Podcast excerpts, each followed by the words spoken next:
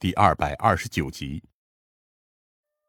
道路萋萋，秋草漫漫，两边的山坡上沟壑边植物枯黄，山上露出来的岩石黑油油，干燥的苔藓卷成了圆筒，杂树丛的树尖上只露出少许的绿色，大部分也变成了枯黄。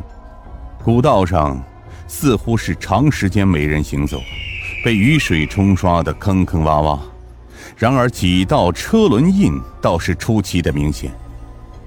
亚叔东国雄注意到了，他长叹一声：“唉，看来我没猜错呀，周总镖头果然走的这条险道。”刘武道：“东叔，难道就没有其他的路进川了吗？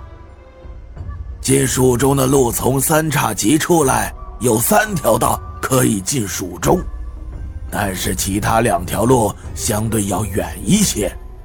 虽然都是官道，但这路常年失修，行人便极为稀少。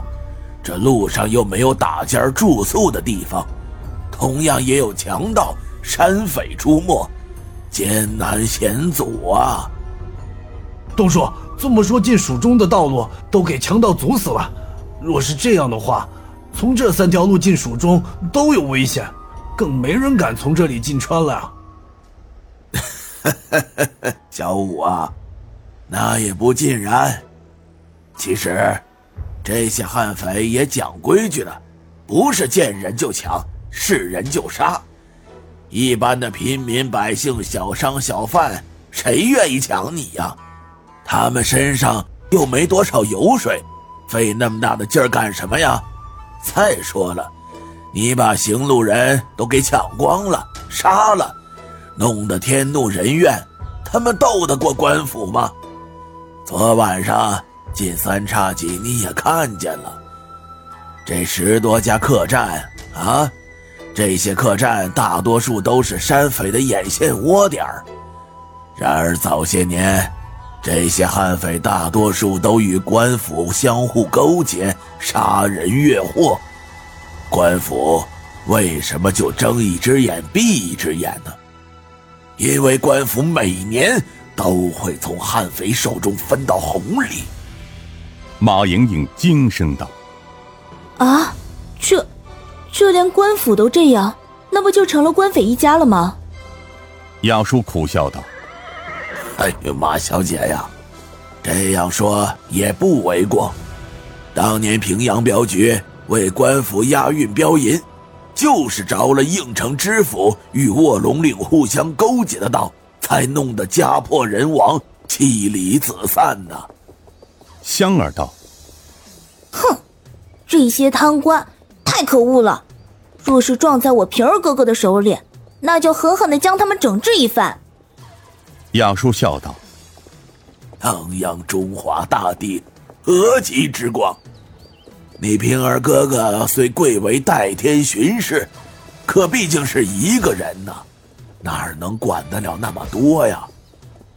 马莹莹叹声道：“唉，这些事朝廷应该知道呀，为何不管，任其放滥？”尹建平笑道：“小时候听父亲说。”吏部、军部每年都有剿匪严令下达，可其成绩如何，不得而知。